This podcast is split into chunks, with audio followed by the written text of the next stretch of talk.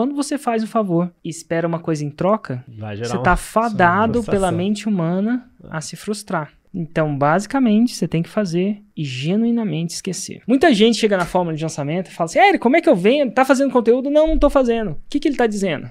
Ele tá querendo receber antes de Dá. Dá. então, basicamente, você tem que fazer e genuinamente esquecer. Mas, eventualmente, isso vai fazer, você vai empilhar tanto, tanto conteúdo que, que isso vai acontecer. Poucas pessoas pensam na hora de dar mesmo, antes de receber. É contraintuitivo. Mas esse contraintuitivo que difere os homens dos meninos nesse negócio. É.